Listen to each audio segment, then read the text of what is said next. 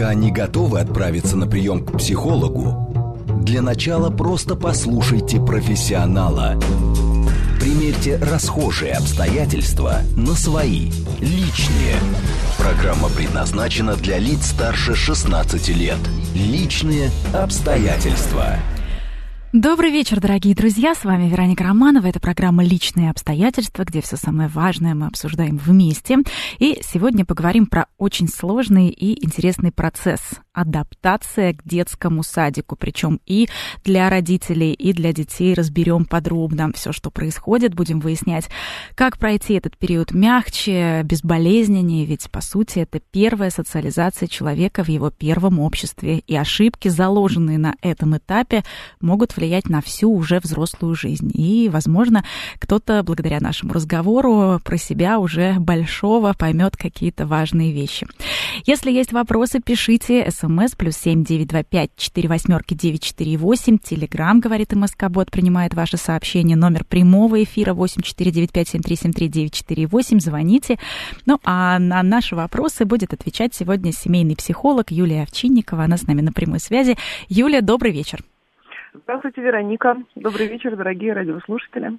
Юля, вот родители, особенно, наверное, молодые родители, которые не знают, как быстро растут дети, ждут, когда же крохи пойдут в детский сад, появится свободное время, можно будет вздохнуть с облегчением. А на практике зачастую не тут-то было. Начинается как раз очень сложный процесс адаптации, причем не только у детей, но и у родителей. Вот как вы думаете, у кого стресс больше, у детей или у родителей? И вообще существуют ли два этих состояния в отрыве друг от друга? А, я скажу так, а, стресс будет у всех, это неминуемо, а, потому что, в принципе, мы как бы способны справляться со стрессом. Проходя через стресс и проходя через какие-то ситуации новые, мы получаем свой опыт. Мы и большие, мы и маленькие, мы и дети, мы и родители. Так что то, стресс будет у всех, да, но стресс стрессу рознь. Есть стресс, с которым наш организм способен справиться и воспринимает это как опыт, за счет этого мы как бы крепчаем. А есть стресс, который трансформируется в э, психологические травмы, и это уже совсем другая печальная история. А, что можно сделать, чтобы, а, приняв решение отдать ребенка в детский сад, этот стресс минимизировать? А, есть как бы хорошая новость. Угу. Мы взрослые, мы в состоянии минимизировать этот стресс за счет, за счет того, что мы в состоянии подготовиться заранее. То есть нам, родителям, нам, взрослым, вполне по силам заранее подготовиться, собрать информацию, изучить, составить конкретный план действий, план адаптации к детскому саду, посоветоваться с другими мамами, которые уже через это прошли, посоветоваться с психологами, посмотреть вебинары. Сейчас очень куча а, качественного доступного всякого контента везде. И адаптация, она начина, должна начинаться не в тот момент, когда начались проблемы. То есть это уже не адаптация называется, это коррекция. Это то, с чем сталкиваются многие родители. Не рассчитали, не предусмотрели, не подумали, как это может быть важно. А это действительно очень важно. То есть это невероятно важно и для ребенка, и для вас, потому что это новый этап в жизни, в жизни вашей семьи. То есть ваш ребенок, даже если он не первый, каждый как отдельная личность, да, переходит на новый этап. И адаптация начинается с момента, когда родители приняли решение отдать ребенка в детский сад. То есть вот наша семья принимает решение, когда ребенку год, что в три года он пойдет. Вот с этого момента можно начинать уже адаптацию, потихонечку его к этому готовить. Если заранее готовить, то стресс от посещения детского сада, он будет здоровым, с которым и родители, и дети как бы по силам справятся без последствий. А если это делать внезапно, ну, скорее всего, это будет такой как бы серьезный стресс. Ну да, при, вот при некоторых даже э, государственных детских садиках э, работает такая группа, называется «Мама и малыш», когда угу. с годика туда начинают э, водить э, детей, которые потом вместе пойдут в группу временного пребывания, которая три часа уже с трех лет, угу, и угу. они пойдут туда вместе с теми детьми, с которыми они ходили в эту подготовительную, скажем так, группу. Угу, да, да. И э, те, да, и те э, руководители руководители, которые у них были, возможно, станут воспитателями в этой группе временного пребывания. Действительно, это минимизирует стресс, и это такой, в общем, хороший лайфхак, будем так говорить, хотя группа угу. платная, но угу. она есть при некоторых государственных садиках, и она значительно дешевле, чем а, те же бэби-клубы, которые угу, находятся угу. в отрыве от а, детских садов государственных, и при этом те же самые дети, вот здесь очень важный плюс, конечно, те же самые дети а, пойдут а, уже вместе вместе. Но а, смотрите, здесь еще ведь важный вопрос. Да, если мы говорим прям про подготовку, если мы говорим о том, что время есть, то лучше, наверное, отказаться заранее от коляски, отказаться а, от памперсов, а, перестроить режим дня таким образом, чтобы для ребенка это не было шоком и стрессом, да, Конечно. узнать, какое питание будет в детском садике, и уже а, потихонечку, может быть, подготавливать, если какие-то это, может быть, а, неожиданные блюда, чтобы ребенок был готов, он их уже знал, он их уже ел. Но здесь у меня вот какой вопрос. Когда уже все началось, вот те, кто были не готовы. А, дети начинают плакать, болеть, не хотят идти в сад, но с этим сталкиваются, наверное, все родители. Э, редкие исключения бывают. В связи с чем это происходит? Это ведь не только сквозняки, вот эти болезни детей. Да, совершенно верно. Как бы болеющие дети – это тема не только физического иммунитета, это точно совершенно. А, и любой психолог об этом знает, и много об этом написано. А та парадигма, которую я как бы практикую, она говорит о том, что наши дети, они своим поведением, и в том числе болезнями, отражают наши родительские внутренние состояния. Как пример. А, мама вышла на работу, но при этом она не увлечена работой, она не посвящена работе, она не чувствует себя воодушевленной, реализованной, реализующейся в этот момент, да, она не наполнена состоянием там, свободы и собственной реализации, она сидит весь день как на иголках.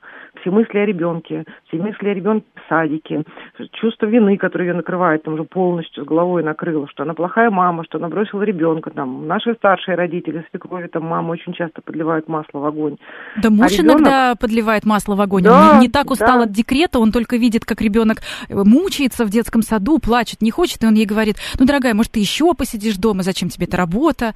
Да, она уже насиделась, женщина, за три года, молодая женщина, три года провела дома, и, наконец-то, она уже как хотела бы куда-то пойти, ее, значит, там все начинают усаживать, и она вот такая разрывается. Ей реализованной быть хочется, что совершенно как бы здоровое желание для там образованной женщины, интересующейся там своим развитием, да, финансовая часть тоже как бы не последнее место в нашей жизни занимает. Но в то же время ребенок, которого надо каким-то образом сейчас адаптировать, и помощи нету, только наоборот все это угнетается. Вот она сидит вся, вся на нервах, вся, значит, э, вся, вся, вся, вся вот такая, как бы, как ежик, вся, вся вот в этом чувстве вины поглощена. Наши дети, они это чувствуют.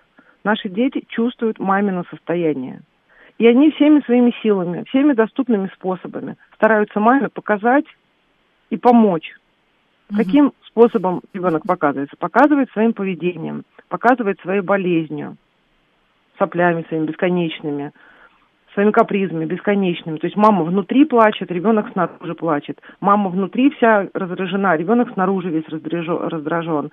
И что ребенок делает? Маме помогает принять уже решение то, которое ей внутри, внутри кажется, ну, как бы более безопасным, более понятным. То есть вернуться обратно, сделать шаг не вперед в новую жизнь, где есть и детский садик, и реализация, а сделать шаг назад, там, где был только дом и ребенок. И ребенок своей болезнью мамой помогает это совершить. И вот она остается дома, и на поверхности она говорит, что пропади все пропадом, вся эта работа, опять я, не, ну, опять я осталась дома. А на самом деле ей дома уже становится спокойнее. Потому что да, ну, еще ведь что... чувство вины к работодателю э, тоже сюда вмеш... вмешивается, конечно, потому что она каждый конечно. раз, она вроде пошла на работу, а все мысли только о том, где ребенок, а что там, а как он в садике, а спит, не спит, а поел, не поел, да? Конечно, конечно, конечно. Да, и постоянно вот эти отпрашивания, постоянное вот это оправдание э, на фоне тех, кто может как бы вкладываться в свою работу. И даже если это бизнес, который без, ну, как бы без найма, это собственный бизнес, ну, как бы вина перед клиентами, вина перед заказчиками, вина там, ну, неважно, чем-то там, если там фриланс какой-то, и какие-то обязательства, все равно бизнес, он всегда включает а, ну, взаимодействие с другими людьми. Ну, вообще, на самом это деле, то, что вы говорите, а, наверное, для всех э, психологов это очень понятная как азбука вещь, но для родителя принять, э, что э, какие-то сопли детей на самом деле это реакция родителей, и это причина в родителе, очень сложно. Согласна, согласна. Я как практикующий психолог очень часто с этим сталкиваюсь. Я никогда не работаю отдельно с детьми. Я всегда работаю либо с детьми, с родителями вместе, либо большей частью отдельно с родителями. И вот это осознание того, что э, это наше отражение, и чем ближе к нам люди, а наши дети это самые близкие к нам люди, тем точнее это отражение, это ну, очень сложно. Потому что, ну, понятное дело, хочется найти виноватых подальше от себя, да. Когда все, все обратно отзеркаливается, возвращается ко мне, конечно, неприятно. Но когда мы это понимаем, я сама этот опыт проходила, у меня четверо детей, с первым ребенком очень много на эту тему как бы осознала. А наша жизнь меняется. Наша жизнь меняется, происходят чудеса потому что, ну, как бы вырастает внутренняя взрослая часть, которая вообще во многом, во многом нам очень становится мудрой помогает. Юль, а что делать? Вот э, с чего начать менять э, вот это внутреннее отношение э, родителя? И, опять же, может быть, какие-то есть конкретные пр- практические рекомендации, чтобы ребенок начал ходить в школу, в садик?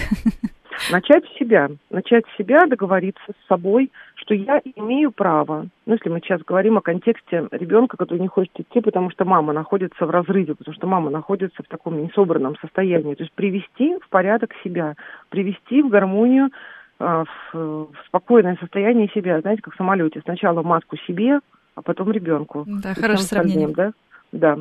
А, совершенно верно.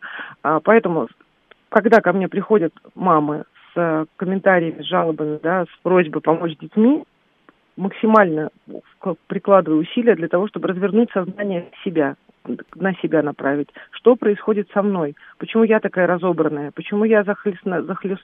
мое чувство вины меня захлестывает? Почему меня другие чувства там захлестывают, которыми я не могу справиться? И когда мы, женщины, себя приводим в порядок, происходят чудеса невероятные с нашими детьми прекращаются болезни, прекращаются истерики, потому что ребенок отражает своим поведением наше внутреннее гармоничное состояние, что помогает нам, женщинам, привести себя в гармонию. Да? Забота о себе в первую очередь. Если мы сами о себе не можем позаботиться, навряд ли мир о нас позаботится. Mm-hmm. Мир начнет о нас заботиться только в ответ на нашу заботу о себе. Мы должны как бы дать себе право стать счастливыми и выполнить свою основную миссию в этой жизни, женскую, быть счастливой, потому что когда женщина счастлива, от нее это счастье, как круги на воде, расходится вокруг, на собственных детей, на партнеров, на родителей, на ближний, на дальний круг. А если мы несчастливы, точно такие же круги расходятся на, на, на всех наших окружающих. Поэтому от нас очень многое зависит. И состояние наших детей тоже очень во многом зависит от нас. И это не эгоизм, это невероятная забота об окружающих, когда мы начинаем заботиться о себе соответственно, э, самостоятельно, либо если там ситуация не поддается самостоятельно, с помощью психолога найти себе специалиста, найти помощь, привлечь своего партнера в обсуждение, что сейчас я нуждаюсь в помощи, я сейчас хочу стабилизироваться, гармонизироваться, и я хочу расти, и чтобы ребенок видел, как я это делаю. Соответственно, спокойная мама, спокойный малыш. Юля, а что, а, а что говорить э, малышу? Вот, допустим, мама привела себя в порядок, или кажется, что он привела себя в порядок. Угу. Что говорить малышу, э, чтобы он лучше реагировал на детский садик? Может быть, э, когда он приходит из детского садика, может быть, уделять ему максимальное время, чтобы он не думал, что он брошен, что, э, что это все временно, что все сбалансировано. Ну, здесь надо понимать, как бы, о какой ситуации идет речь, да. Если речь идет, ну, как бы, уже о проблеме, которая случилась, то это уже не про адаптацию, да, то это уже про коррекцию, про устранение проблемы. Если речь идет про адаптацию, то те, кто сейчас послушают, и все только собираются в садик на следующий год, они сейчас могут многие вещи начать уже планировать сейчас. А что могут сделать взрослые люди? Договориться между собой, что у нас есть план – я и мой партнер, например, там, я и моя мама, если я без партнера ребенка воспитываю, да, я и тот, кто мне помогает. Я с кем-то а, договариваюсь, что мы делаем в какой-то там перспективе в интересах ребенка. Мы его готовим к садику, допустим, да, и мы начинаем его готовить заранее. А, есть многие там вещи, которые, вот как вы сказали, там, еду начинаем пробовать, там, начинаем показывать, что вот дети гуляют, посмотри, а у них рядом нет мам, зато с ними есть воспитатель, а мама придет вечером. То есть мы начинаем показывать. Я знаю, что многие родители ходят гулять на детские площадки, которые находятся рядом с детскими садами, чтобы дети потихонечку, потихонечку, потихонечку привыкали. Ни в коем случае нельзя пугать детей детским садом. Вот у нас есть такая история, если а, семья думает, что ребенок в детский сад ходить не будет, ну, во-первых, все может поменяться. А во-вторых, в любом случае, даже если он никогда туда ходить не будет, пугать детским садом, что там происходят какие-то ужасы, и там мы тебя накажем, мы туда отведем, то есть мы тебя изгоним из нашей семьи, вот этого делать категорически нельзя. Вот. В то время как если уже ребенок пошел, и уже что-то как бы в адаптации пошло не так, и уже начались какие-то капризы, какие-то проблемы, и если, как вы говорите, мама там занялась собой, приводит себя, как правило, это начинает устраняться постепенно, самостоятельно. Но если это как бы затягивается, то опять-таки фокус внимания на себя. Где я что-то с собой не доработала? Где я чего-то еще боюсь? Какие страхи переносятся на моего ребенка, что он это считывает? А, есть ли вопросы с адаптацией в садике с точки зрения коммуникаций? Здесь то же самое. Ну, я бы, знаете, вот, вот да, сейчас к коммуникации давайте. перейдем. Действительно, это давайте. огромная тема. Э, бывает же у детей тоже отложенная реакция. Бывает сразу пошел в детский сад и плачет каждое утро, не хочет. Угу. А бывает вроде бы хорошо, все нормально, и потом, через какое-то время, вот э, сколько нужно подождать, чтобы понять, что все хорошо, и, например, потом выходить на работу. Тоже ведь маме лучше э, не выходить на работу прям сразу, а посмотреть, как этот процесс пойдет.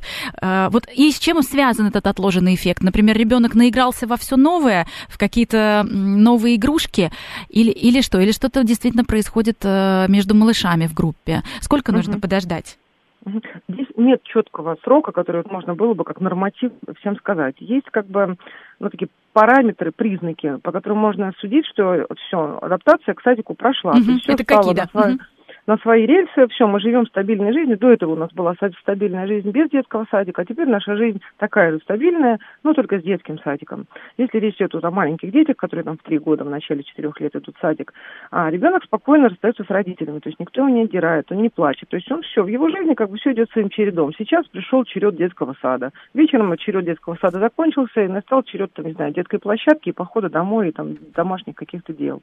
То есть ребенок не тревожится весь день в садик, что нет мамы рядом рядом. То есть, если ребенок стоит на подоконнике и ждет, плачет маму, да, или вечером там сидит уже на стульчике, нельзя говорить о том, что адаптация прошла. Значит, она сейчас идет как бы в самом разгаре. А, ребенок свободно пользуется туалетом. Для малышей это очень важно. Потому что дети, которые даже уже отказались от памперсов, очень часто, а, попадая в детский сад, ну, как бы немножко такой делают шаг назад в своем таком в своем состоянии. За это ни в коем случае не стоит ругать, а, даже если до этого там долгое время проблем не было. Такое бывает. И как-то внимание этому излишнее уделять ни в коем случае не стоит. То есть как пользуется, все нормализовалось, значит, этот период адаптации тоже прошел, независимо от того, был откат, не был. А, ребенок кушает в садике. То есть дети, которые отказываются от пищи постоянно, как бы регулярно, они тоже не адаптированы. То есть они еще не свыклись с, с этим меню, не свыклись с этой режимом питания. То есть ребенок кушает, ну, что-то, да, что-то нет, но тем не менее он, ну, как бы он живет в ритме детского сада и в ритме пищи, которая в детском саду. И самый важный такой параметр, ребенок перестает часто болеть. То есть, ну, как бы есть там условные нормы, да, там какие-то вирусы или что-то такое. То есть постоянно болеющий ребенок – это не адаптированный к детскому саду ребенок. Угу. Вот. И не всегда это какие-то э, условия детского сада виноваты, как мы сегодня уже поняли. Конечно. То есть не нужно винить во всем сквозняки или Конечно. наоборот э, воспитатели, которые не досмотрели. Не всегда это их вина. Конечно. А вот если ребенок э, начинает сосать палец, э, может быть наоборот молчит, ничего не рассказывает, угу. какие есть тревожные признаки? Угу, угу. Ну, смотрите, если он раньше в детстве сосал палец, Потом перестал, пошел, пошел в садик и стал опять сосать. Ну, там нет ничего страшного. Это вот то, о чем я говорю, это такой некоторый возврат назад. Если же появились какие-то манеры поведения ребенку не свойственные, это вообще ну, как бы серьезный звоночек. И вообще, в принципе, что мы, родители, можем сделать а, с точки зрения как бы, помощи нашим детям? Первое, что мы можем сделать, это включить свою наблюдательность, именно родительскую наблюдательность. Ведь что делает психолог, когда детям, где ребенка приводят к психологу? Он наблюдает за ним. Но психолог, он наблюдает через свою экспертизу, а родители могут наблюдать, знаете, как родительским сердцем. И мы иногда не можем объяснить, что происходит, но я чувствую, что что-то не то. И я начинаю к ребенку присматриваться, что с ним не так. Я-то знаю, что мой Вася там носится по потолку вот в это время, и отлично, это вот для него это нормальное состояние, а здесь вдруг Вася притих. Или наоборот, ребенок достаточно спокойный, собранный, там, рассудительный, вдруг стал какой-то очень сильно там разболтанный, такой агрессивный. То есть мы за ребенком смотрим. И э, очень такая полезный навык для родителей следить за детской игрой. Игра расскажет все. То есть дети маленькие и постарше, они не всегда могут сформулировать свои мысли, свои чувства, рассказать о ситуациях, которые с ними были, потому что у них нет еще этого анализа и там много-много еще причин, почему они не могут этого сделать. Нет смысла от них этого добиваться. Они не равные нам, взрослые люди, хотя и взрослые люди тоже не все, не всегда мы можем об этом говорить. А игры – это вообще лучшая диагностика. То есть наблюдайте всегда за игрой своих детей. Особенно стоит обратить внимание на игры, когда повторяется один и тот же сценарий. То есть один и тот же из раза в раз ребенок разыгрывает один и тот же сценарий. И в этом вроде бы как нет ничего такого странного, если ему это доставляет удовольствие. А если вы видите, что он из раза в раз разыгрывает один и тот же сценарий, девочка укладывает а, куколку спать, угу. там укладывает спать, а потом опять укладывает спать, и опять укладывает спать. И вы видите, что у ребенка нет, во-первых, развития этому сюжету, он каждый раз повторяется, каждый раз заново. И самое главное, у ребенка нет удовольствия от игры. Дети получают невероятное удовольствие, играя. И вы своих детей, как бы знаете, мы, мы видим, когда наши дети заигрываются, когда им интересно, когда они захвачены игрой, там единолично он играет, либо в компании. А здесь игра, которая повторяется из раза в раз и не приносит удовольствия. Это очень важный момент о том, что, возможно, что-то произошло, где ребенок испытал некоторое такое как бы оцепенение, какую-то такую заморозку, и он не может из этого состояния выйти. Он каждый раз в него возвращается через игру, а дети через игру проживают события, которые с ними происходят. Почему игра очень говорящая для внимательных родителей. А он как будто бы там залип застыл в этом состоянии, и он не может из него выйти. И это такой как бы первый такой важный маркер э, возможной психологической травмы. А как э, вырывается вот эта, скажем, э, травма, которая попала, или как понять, что ребенок это прожил и что он пришел в себя, и это уже позади? Ну, опять же, если вы сами будете с ребенком на эту тему как бы работать, а родители очень много что могут дать своим детям на самом деле, то э, вы как бы подключаетесь к нему, подключаетесь в эту игру и начинаете прояснять, что происходит. Но только не на основе слов. Нет еще как бы слов, нет таких э, логической такой структуры, которая может это выдать, а на основе состояний. Что происходит с героем игры? Что происходит с девочкой?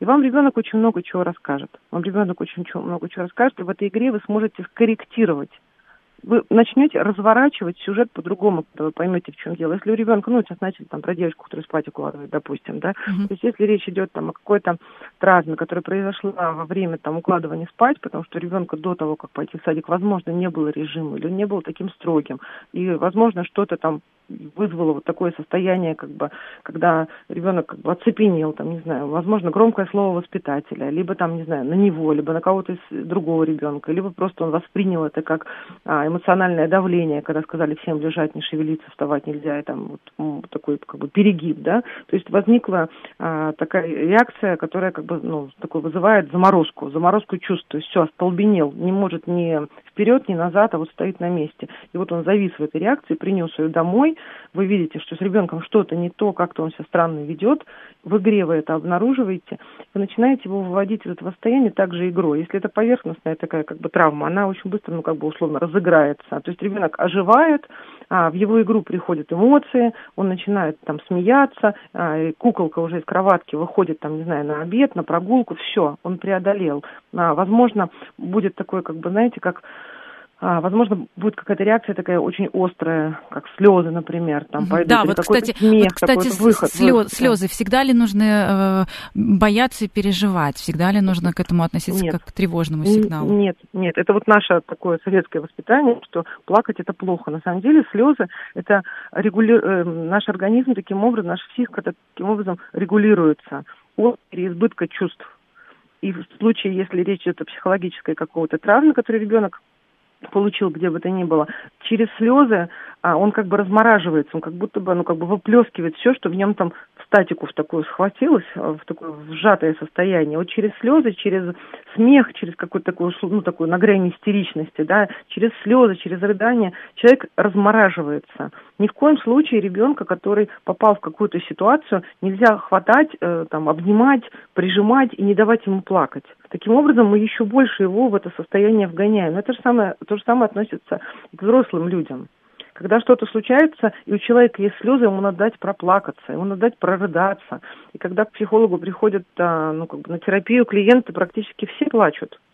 Потому что ну, намеренно создается как бы а, предпосылки к тому, чтобы произошла разрядка. Поэтому если ребенок попал в такое оцепенение, а, и после него как бы, в нем остался, если родители сами смогут из него выйти, не пугайте слез, радуйтесь этому. Да, но э, сразу, когда мы думаем о том, что же страшное такое могло случиться в садике, сразу приходит в голову э, мысли замерз или, например, ударился. Но помимо этого есть еще такие неочевидные опасности. Сегодня мы о них будем говорить. Вообще говорим мы сегодня про адаптацию к детскому саду, причем про адаптацию и родителей, и детей, и также про коррекцию, э, чтобы этот процесс проходил максимально безболезненно, мягко и э, не так стрессово. Это программа «Личные обстоятельства» обстоятельства мы продолжим сразу после новостей. Пока не готовы отправиться на прием к психологу, для начала просто послушайте профессионала. Примерьте расхожие обстоятельства на свои, личные. Добрый вечер, с вами Вероника Романова, это программа «Личные обстоятельства». Приветствую всех, кто к нам, возможно, только что присоединился. Мы сегодня говорим про адаптацию к детскому садику, причем и детей, и родителей. Пишите ваши вопросы нам по СМС, плюс семь девять два пять четыре восьмерки девять четыре восемь. Телеграмм, говорит МСК Бот, ждет ваши сообщения. Звоните в прямой эфир восемь четыре девять пять семь три семь три девять четыре восемь. Делитесь своим мнением, что вам помогло. Ну, а мы сегодня обсуждаем эту тему вместе с семейным психологом Юлией Овчинникова у нас на прямой связи. Юлия, еще раз приветствую. Давайте поговорим о том, какие а, есть примеры травм из детского сада, которые могут оказать влияние на всю нашу взрослую жизнь. Да, давайте. Смотрите, на самом деле я консультирую взрослых людей а, с какими запросами? Самые частые запросы. Вопрос на построение отношений. Не ладятся отношения с партнером. Вот уже первый муж, вот уже второй, или там супруга. На улучшение личной и сексуальной интимной жизни – очень часто запрос на реализацию в социуме. Есть какие-то амбиции, которые ну, никак невозможно удовлетворить. Образование есть, но что-то вот не получается. А на то, чтобы что-то решиться, начать что-то делать, как-то реализовываться в бизнесе, в новой профессии, в творчестве, и тоже ступор. И очень часто причиной невозможности реализовать эти возможности, вот именно сейчас во взрослой жизни, являются детские травмы. Взрослых ну, особенно те, кто в районе 35 лет и старше, очень частая причина психологических травм – повод, который произошел, произошел в местах, там, где не было рядом мамы. Это детские сады, больницы, лагеря, особенно те времена, когда ну, такое достаточно жесткие, суровые были эм, как бы правила воспитания. А, что-то произошло, а мамы как опора, как ресурса рядом нет. Дети, они еще не обладают своим собственным ресурсом. Для них ресурсы и опора в жизни – это мама. И только в 21 год, когда мы становимся там последний этап сепарации проходим, мы в состоянии уже полноценно опираться на себя. Все оставшееся время, предыдущее время от рождения до 21 года, дети опору свою выращивают. Тем, меньше ребенок, тем меньше у него опора на себя, тем больше у него взгляд и вообще все, все его как бы, существо обращено в сторону мамы. Если что-то происходило, давайте как бы сконцентрируемся на садике, да, в детском садике происходит в детском садике, а мамы рядом нет, то ребенок это сам не в состоянии с этим справиться. Если это что-то, что произошло, я сейчас скажу, что это может быть, да, на самом деле все что угодно, но просто что чаще всего происходит, а, произошло, мамы рядом нет, и это может восприниматься, психика отреагировала, получила травму. То есть ребенок попал в ситуацию, с которой не смог справиться в силу своего возраста, а, и когда он пришел домой, и родители не были настолько внимательны, насколько могли бы, ну так бывает, разные обстоятельства, то есть они не заметили, что с ребенком что-то не так. Они не обратили на это внимание, либо обесценили то, что произошло. Либо сказали, сам это... виноват. Да, либо обесценили, либо сказали, сам виноват, если, да, вдруг раскрылся. Да, не поддержали, то есть не отреагировали, не помогли справиться уже, как бы, когда это случилось, не откорректировали, то эта психологическая травма, она с нами остается, и такой, знаете, как бы красной нитью идет через всю нашу жизнь. Какие-то а, ситуации могут быть? Да, что могло произойти и вызвать вот такой шок, оцепенение, травму, и то, с чем родители не помогли. Например, резкие окрики, знаете, в адрес ребенка или даже другого ребенка. То, что мне рассказывают мои клиенты так крикнул воспитатель или так крикнула чья-то бабушка, что меня как будто вообще парализовало. То есть все, это все, ребенок как бы получил травму, на основе которой, скорее всего, в его жизни будет проблема с коммуникациями. Угу. Ну, либо, страшно либо попасть еще раз в такую ситуацию, когда кто-то так на тебя повлияет. Наверное, в садике одно из самых распространенных это когда что-то случилось э, с туалетом. Не, неожиданно. Да, с туалетом сейчас отдельно про туалет поговорим, да. А, физические падения и удары какие-то. А, от взрослых, не дай бог, да, от детей и взрослых не вмешались. И ребенок пережил это как травму, как, как физическое давление тоже как бы влечет за собой потом последствия на всю жизнь. А, очень часто как бы который вызывает ребенком воспринимается психикой как утрату, то есть самое страшное, что может случиться с ребенком вообще в жизни, это потеря мамы. Это самое страшное. То есть ничего страшнее в его жизни произойти не может. И если речь идет о физической смерти, это одна история, да, а если речь идет о том, что мама ушла, оставила его, но его психика восприняла маму как утрату. То есть он за день, я знаю, говорим конкретную историю конкретного мужчины, рассказываю, который стоял у подоконника, плакал весь день, но когда мама пришла, она как будто бы пришла уже другая. Как будто бы это не его. То есть он свою маму уже все, он с ней попрощался. Мама он предала. Уже... Да, мама предала, мама ушла, мама покинула, и вот этот страх быть отверженным, страх одиночества, страх душевных отношений, потому что с кем еще более душевные отношения, чем с мамой могут быть, да, а, он переносится во взрослую жизнь, и это большие проблемы с отношениями, большие проблемы с доверием, большие проблемы с душевностью. Ну и а. вернусь все-таки к теме мокрой колготки, за которые пристыдили на всю группу в детском садике. Наверное, тоже да, огромная травма. Да. да, это называется оказание психологического давления. По сути дела, это эмоциональное насилие когда э, что-то интимное, что произошло, выносится на всеобщее обсуждение, еще стыдиться, то есть это невероятно вообще, то есть стресс для любого, абсолютно любого ребенка. Э, истории вот из детства, которые рассказывают взрослые люди, это просто вот, ну, я надеюсь, сейчас этого уже не происходит давно, потому что, ну, как бы в наших садиках там государственных, ну, какие-то порядки навели, но то, как это пришло во взрослую жизнь взрослых людей, это вообще невероятно ужасно. Юль, а как минимизировать э, вот этот стресс э, и вот эту травму? Если родители, да, будут внимательными, поймут, что что-то произошло, что сказать? Все в порядке, а дети будут отзеркаливать э, отношение родителей к этой проблеме? Да, если как бы оно, во-первых, воспитатели должны быть деликатны. Надо смотреть, какие вообще правила в этом. То есть, почему я говорю, что время адаптации, оно достаточно долго должно быть, чтобы родители успели выбрать садик, чтобы они успели присмотреться, чтобы они успели собрать, а, ну, как бы, обратную связь там брать от садика, от тех, кто учится, да. Ну, всякое у, бывает. Бывает переезд, Конечно. приходится просто отдавать тот Экстренно. садик, который, да, который есть. Нужно на работу да. внезапно выйти. Меняются, да. меняются ситуации. Да, тогда быть очень внимательным. Быть очень внимательным и всегда быть на стороне ребенка. Всегда. То есть сначала мы на стороне ребенка, мы его успокаиваем, нормализуем, а потом мы уже там предпринимаем какие-то действия, воспитываем там, обращаем внимание. То есть если ребенок пришел расстроенный, всегда, что бы ни случилось, единственный человек, который всегда должен быть на стороне ребенка, это мама, родители.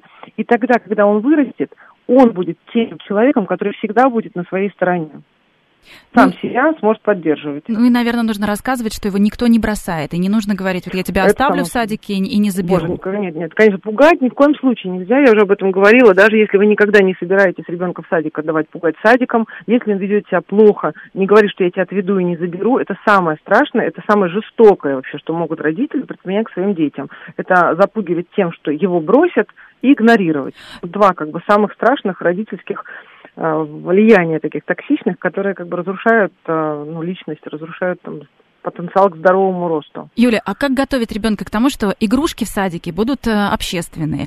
Особенно mm-hmm. тяжело детям, которые избалованные, у которых очень много внимания, а тут вдруг раз и э, все это внимание рассеивается на других детей. Да, вот это, Вероника, прям прекрасный вопрос. Это такой камень преткновения вообще любого взаимодействия. Емко он называется «вопрос границ». Если у ребенка не установлены границы, а мы своим детям должны устанавливать границы практически с рождения, то есть где-то там до полугода дети, они не ощущают себя вообще как бы, ну там до года, как крайний случай, да, себя вообще как бы отдельный. Вот весь мир это он. Вот мои уши это мои уши, мамины уши это тоже мои уши, поэтому, когда мы ребенка на ручки берем, мы его ручки так немножко в сторонку отстраняем, это наша ответственность, как бы, ну, увернуться, чтобы он нам там волосы не порвал, не там цепочку не, не порвал нечаянно, да, потому что у него еще нет границ. Но после года, когда ребенок начинает взрослеть, мы начинаем ему объяснять, что это твоя игрушечка, а это игрушечка соседа, это твоя ложечка, а это моя ложечка, это моя сумка, в нее нельзя лазить, это твоя, это физические границы. Дальше мы начинаем ребенку объяснять про психологические границы. Так вот, дети, которых есть, ну, как педагогическое упущение, когда родители не уделили этому внимания и границы не установили, они вырастают безграничными, они приходят в общество, и им очень тяжело. И вот что делать ну, в этой ситуации, когда уже пришлось столкнуться с первым обществом? Принять свою ошибку, родительскую ошибку. Опять-таки, возвращаемся к себе. Нет смысла давить на ребенка, нет смысла осуждать детей, которые его не приняли, нет смысла осуждать воспитателя, которые пытаются его, значит, какие-то границы ввести. Ребенка такого общества не принимает, давайте буду прям конкретно говорить. Виновато не общество, не ребенок, потому что он не сам себя воспитывает, а принять, что я упустила мы упустили, если мы вместе растим, да, это наше родительское воспитание, наше родительское упущение. Да, мы не родились родителями, да, мы не прошли курсы, не сдали дипломы, да, мы учимся, да, мы можем совершить ошибку, но мы должны это признать и исправить в любом возрасте. И вот как исправить, Дра... как помочь ребенку-то э, общаться с другими людьми нормально, не отбирать у всех игрушки, например? Объяснять, объяснять и показывать своим примером. Вот просто, знаете, стать такой говорящим, говорящим, бесконечно говорящим человеком. Потому что, когда мы какие-то вещи делаем, а, нам кажется, что люди должны об этом догадываться о том, что мы, собственно, вкладываем какой-то смысл. Но люди не догадываются, а дети тем более. Но так как мы других людей воспитывать не собираемся, а своих детей должны, поэтому мы проговариваем в интересах своих собственных детей.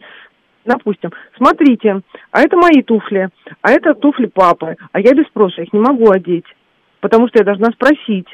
А я сижу в ванной, и я не хочу, чтобы ко мне кто-то ходил без спроса. И то же самое, посмотри, бабушка в ванной, я в дверь постучала, хотя я знаю, что она открыта. То есть я все, что я делаю, я проговариваю. Ну да, как правило, дети нас... копируют поведение родителей, да не как правило, а Конечно. а всегда копируют Конечно, поведение родителей, 100%. особенно если там есть какая-то вседозволенность. А, пришло Конечно. нам хорошее сообщение, которое я бы очень хотела прочитать. У меня так было со старшей дочкой в возрасте 4 лет а, в детском саду. Воспитательница за что-то наказала, поставила ребенка на стол и заставила так стоять, а все дети играли и смотрели. У ребенка был сильный нервный срыв, и Боже, пришлось уйти конечно. на несколько месяцев из садика, и только через несколько месяцев ребенок, а, пережив свой страх, рассказал мне об этом, и, в общем, мама была в шоке, это понятно. Но, Юля, да. здесь есть и обратная сторона. А, сейчас такое поколение выросло родителей, родителей-жалобщиков. Это очень просто сейчас делается через любые угу. онлайн-платформы, можно написать жалобу, и вообще родители вступают очень часто в конфликт с воспитателем, не разобравшись, что случилось, потому что воспитатели это старшее поколение, родители молодые, часто дерзкие. Ну, будем честны, не всегда здесь есть Э, понимание и общий знаменатель. Плюс воспитатели в сложной ситуации, они должны следить за всеми детьми, да, у них не хватает времени, э, есть определенные обстоятельства, а, за которые не могут выходить воспитатели. Вот что делать в этой ситуации родителям? Как понять действительно конфликт у ребенка с воспитателем или у тебя с воспитателем, у тебя как у родителя?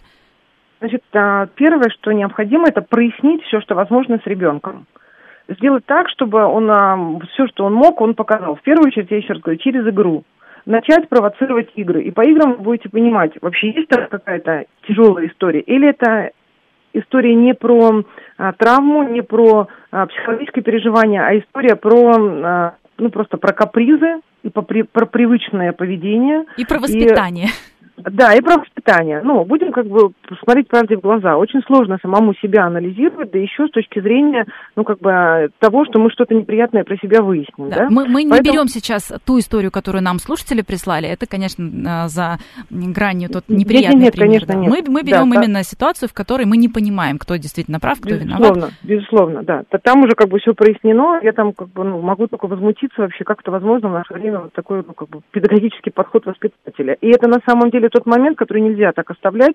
А если действительно установлено, есть ну, какие-то ощущения, что там происходят какие-то нарушения, я считаю, что как бы гражданская позиция, надо придать это дело огласке, при, призвать вышестоящее как бы, руководство, есть там а, структуры, которые управляют детскими садиками, ни это не оставлять так, потому что это вопиюще для, для настоящего времени, я думаю, такого уже нет. То есть, а, ну, то, что было раньше, и ко мне сейчас приходят взрослые клиенты с травмами, это да, но куда деваться, это было и было, но сейчас другое время, и это недопустимо. Да, вот в ситуации, где просто воспитатель воспитывает ребенка, и мы не да. понимаем, что произошло. Да, где что-то происходит, непонятно, что происходит. Во-первых, мы наблюдаем за ребенком, а, убеждаемся, что с ним, допустим, с точки зрения психологической травматики все нормально, есть какое-то несоответствие несоответствие моим представлениям нашей семьи, потому что я же своего ребенка воспитываю, и тем, что в садике. Мой шаг, я прихожу в садик и начинаю смотреть, э, не просто прибежал ребенка, быстро там оставил быстро-быстро убежал, ну как мы делаем, когда мы на работу торопимся, да, а приходить немножко заранее. Приходите просить, а можно я останусь здесь до завтрака? А давайте я там посижу на уроке. И я смотрю, прислушаюсь к себе. Вообще эти люди, которые моего ребенка сейчас, как бы, которым я доверяю, они мне вообще как бы, они близки по духу?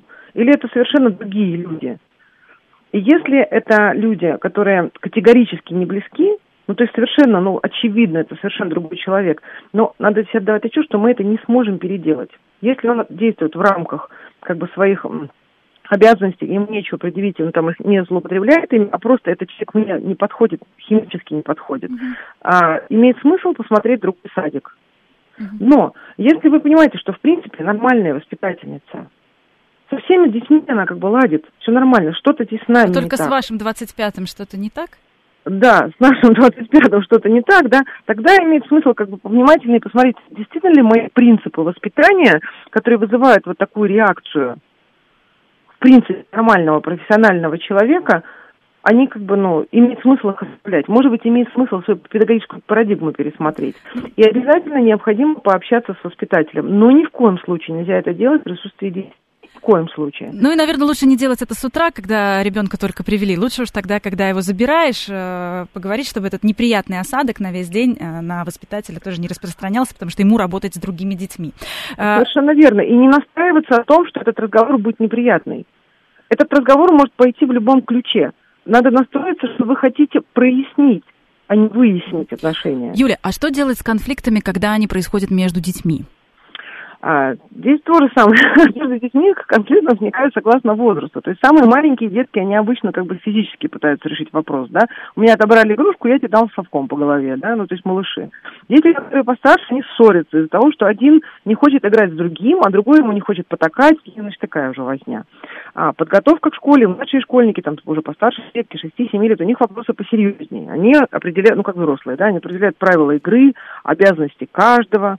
Так вот, а очень важный вопрос, который в воспитании родители должны учитывать на любом уровне, любого возраста, это способность детей решать конфликты. Мы всегда будем и попадаем в своей жизни в конфликтные ситуации. Так устроен наш мир. И наши дети попадают в свой первый социум, в песочницу, в детский сад, там, либо в школьную группу, в младший класс, да, они тоже сталкиваются с тем, что им необходимо научиться решать эти конфликты. Ну, должны делать родители с самого-самого младшего возраста, как только, ну, вообще практически с рождения, да, там, с того момента, как ребенок начинает как бы внимать, слушать, да, а, мы вкладываемся. Мы опять-таки, мы все рассказываем и показываем. И мы навязываем, навязываем детям свою парадигму, свою философию. Не так, как это правильно, а так, как есть в нашей семье. И тогда у нас вырастут наши дети, которые мыслят так же и действуют так же. Если мы не будем вкладываться в это воспитание, то свою философию навяжет тот и другой, возможно, детский сад. Поэтому мы ищем примеры в книгах, в мультиках, как вопросы, как конфликтные вопросы решают герои. И показываем, смотри, вот этот пошел там, в драку, получил понос и остался один, без друзей. А этот там пошел договариваться, я, к примеру, говорю, да, и смотри, вокруг него целая как бы веселая компания. И как бы приглашает ребенка к рассуждению, ну, согласно возрасту, конечно, да, а что успешно, а что не успешно, что к чему привело, таким образом причинно-следственные связи устанавливаются. А вот этот вот кейс, не общайся с ним, все, просто не общайся с ним. А, ребенок э, и в дальнейшей жизни будет уходить от конфликтов, бежать, совершенно, не решать, да? Совершенно верно, совершенно верно, да, то есть избегание без разбора, оно приводит лишь к отложенному, как бы, ну, облегчению. Но это не значит, что нет права. Мы должны ребенку говорить, что у тебя есть право не общаться с тем, кто тебе неприятен. Ну, минимизировать общение, если это как бы необходимое общение.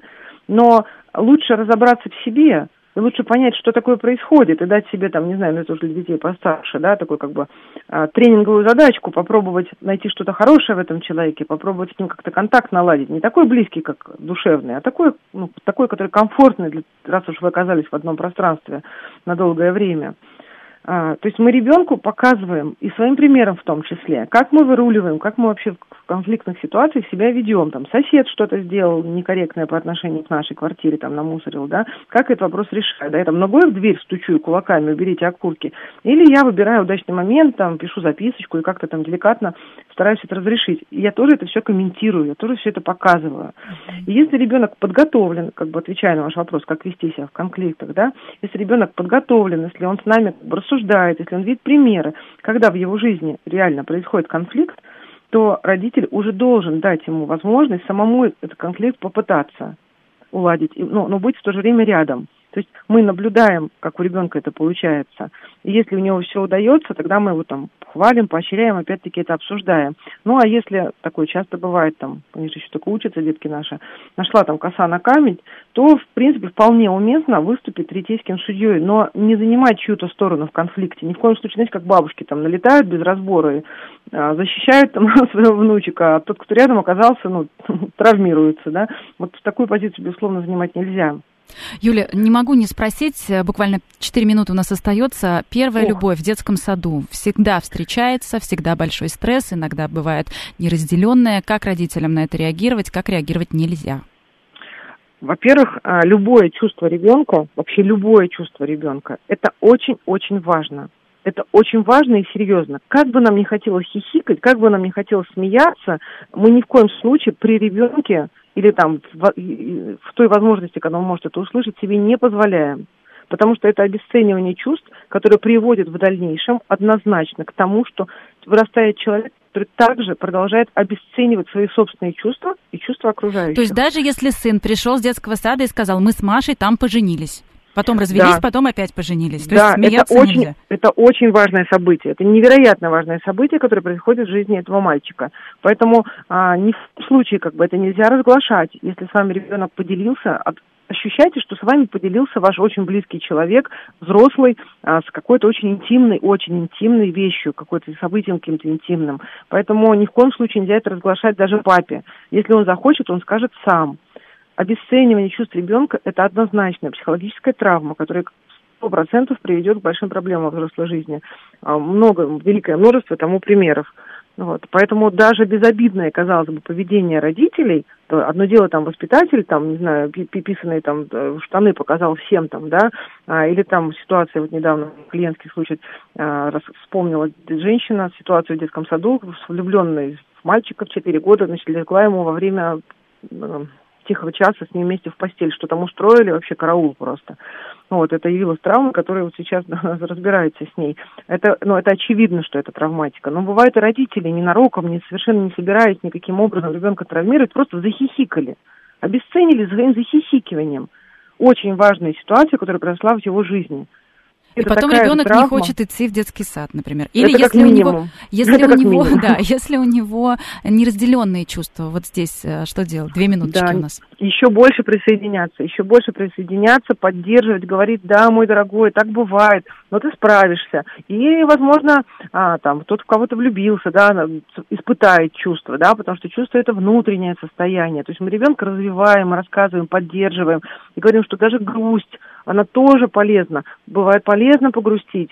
Не обязательно все время надо веселиться и хихикать. Потихонечку мы его готовим к тому, что все чувства, которые есть все эмоции, весь спектр, который нам доступен, он важен. Нет плохих чувств, нет хороших. Есть негативные и позитивные, но об этом отдельный эфир надо проводить.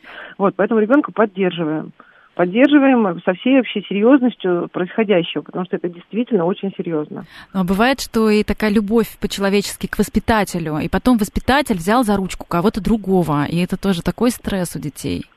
Да, но здесь тоже надо объяснять, да, что у нас есть близкий круг, вот мама, она только твоя, да, бабушка, она только твоя, ну там, или там твоя и твоих братиков, сестричек, если несколько, да. А воспитатель, он дальний круг. Он не такой, как мама и как бабушка, потому что он в садике, он не живет с нами, он, он чуть дальше, поэтому и деток вокруг него больше. Если такие там душевные отношения с воспитателем, сказать, что да, рук у нее всего двое, ну там ее большого сердца, ее любви, зато сердца хватит на всех. Но не обязательно на каждого ребенка должна постоянно держать за ручку. Вчера тебя, а сегодня там твоего друга. То есть мы тоже развиваем ребенка, тоже говорим ему, что это ни в коем случае не значит, что это как-то к нему какое-то плохое отношение. Просто посмотри, сколько вас много. И она одна. Вот. И ни в коем случае не надо говорить, что ты должен там как-то заслуживать ее внимания, там, обращать на себе э, внимание. Это тоже формирует паттерн такого как бы нездорового привлечения, эксцентричности какой-то. Просто как бы объясняем, что да, вот так вот есть, она вот такая, вот сегодня вот так вот, как бы объясняем, как есть. На самом деле все гораздо проще, ничего думать не надо. Просто мы видим и постоянно это комментируем. Мы видим такие же аналогичные ситуации в других каких-то контекстах. Мы это постоянно, ну, как бы постоянно об этом говорим. Ну и главное, что нужно помнить всем родителям, э, дети э, делают то, что видят дома. И, как говорят некоторые воспитатели, э, вы тоже не верите все, что дети говорят о нас, потому что иначе мы начнем верить всему тому, что дети говорят нам про вас. Вот давайте на такой э, все-таки позитивной ноте закончим. Не все успели обсудить. Сегодня говорили мы про адаптацию к детскому саду. Очень сложный, очень стрессовый процесс, причем и для детей, и для родителей, конечно. Тут со всех сторон и чувство вины, и э, взросление детей, которые при, приходится принимать. Пусть этот процесс действительно будет для детей, для родителей облегчением, для детей он будет легким, первым таким вхождением в первое общество, в коллектив, чтобы потом уже было легче и в школе, и в университете, и на работе, и вообще везде-везде. Это программа «Личные обстоятельства». У нас в гостях была семейный психолог Юлия Овчинникова. К этой теме обязательно вернемся, она огромная и неисчерпаемая. До встречи через неделю.